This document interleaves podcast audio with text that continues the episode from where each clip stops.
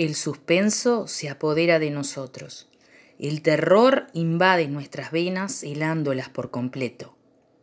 Les presentamos algunas historias atrapantes, terroríficas, espeluznantes, que los dejarán atónitos del miedo. La mirada de la muerte. Un lugar oscuro, con una luz llamativa. Una niña escalofriante escondida tras su cabello. A su costado, dos caras que parecen protegerla. Están lastimadas y con un aspecto de sufrimiento. La niña está con la mano extendida como si estuviera pidiendo algo con desesperación. Al costado de la niña un espíritu haciéndole compañía, sin ojos y sin boca, solamente estaba a su lado en silencio. De repente, esas dos caras al lado de la niña empiezan a gritar con desesperación. La niña sigue como si nada. Sigue inmóvil, mirándome fijamente. En un momento, la niña empieza a hablar. Mírame, mírame, repetía rápida y seguidamente esas palabras, una y otra vez. Cuando veo su cara, esos ojos rojos me atraparon. No podía desviar la mirada.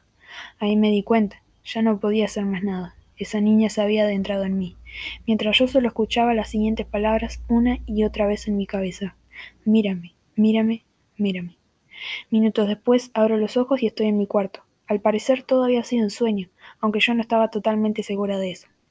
Luego de esa noche aterradora, estuve varios días angustiada y frustrada.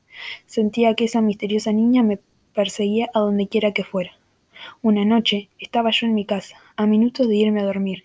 Empiezo a tener raras alucinaciones con aquel mismo sueño perturbador. Lo que veía era la misma niña al frente de mí. Tenía su mano extendida, al igual que en mi sueño, señalándome en silencio. Me acerco hacia ella, aunque siento que algo me lo impide. En ese momento me di cuenta que no estaba alucinando, lo que estaba viviendo era cierto. Segundos después mi entorno se empieza a alborotar, ella lo estaba controlando todo, incluyéndome a mí. Me empecé a preguntar, ¿qué hago? ¿Qué me pasa? Sentía un dolor sofocante en mi pecho, como si algo se estuviera adentrando en mí. Mírame, mírame, solo eso estaba en mi cabeza. Iba merodeando por las calles oscuras, con mi mano al frente, como si ella me guiara. Sobre mí estaban aquellos mismos espíritus que protegían a aquella niña aterradora. ¿Qué estaba sucediendo? Porque era mía quien estaban protegiendo. Solo había una opción. Yo me había convertido en esa niña, o lo que era más probable, ella estaba dentro de mí. Yo no era un fantasma, ni estaba muerta. Era su alma que estaba adentro de mí. Tenía un solo y simple objetivo, que por años no había podido cumplir.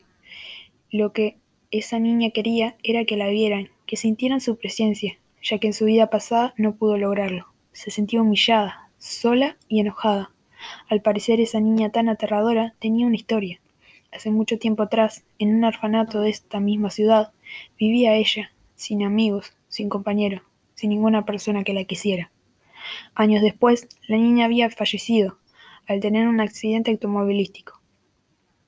A pesar de todo eso, su alma aún estaba viva para cumplir su objetivo. Así fue como su alma se adentró en mí, tomando mi cuerpo, para así tomar venganza.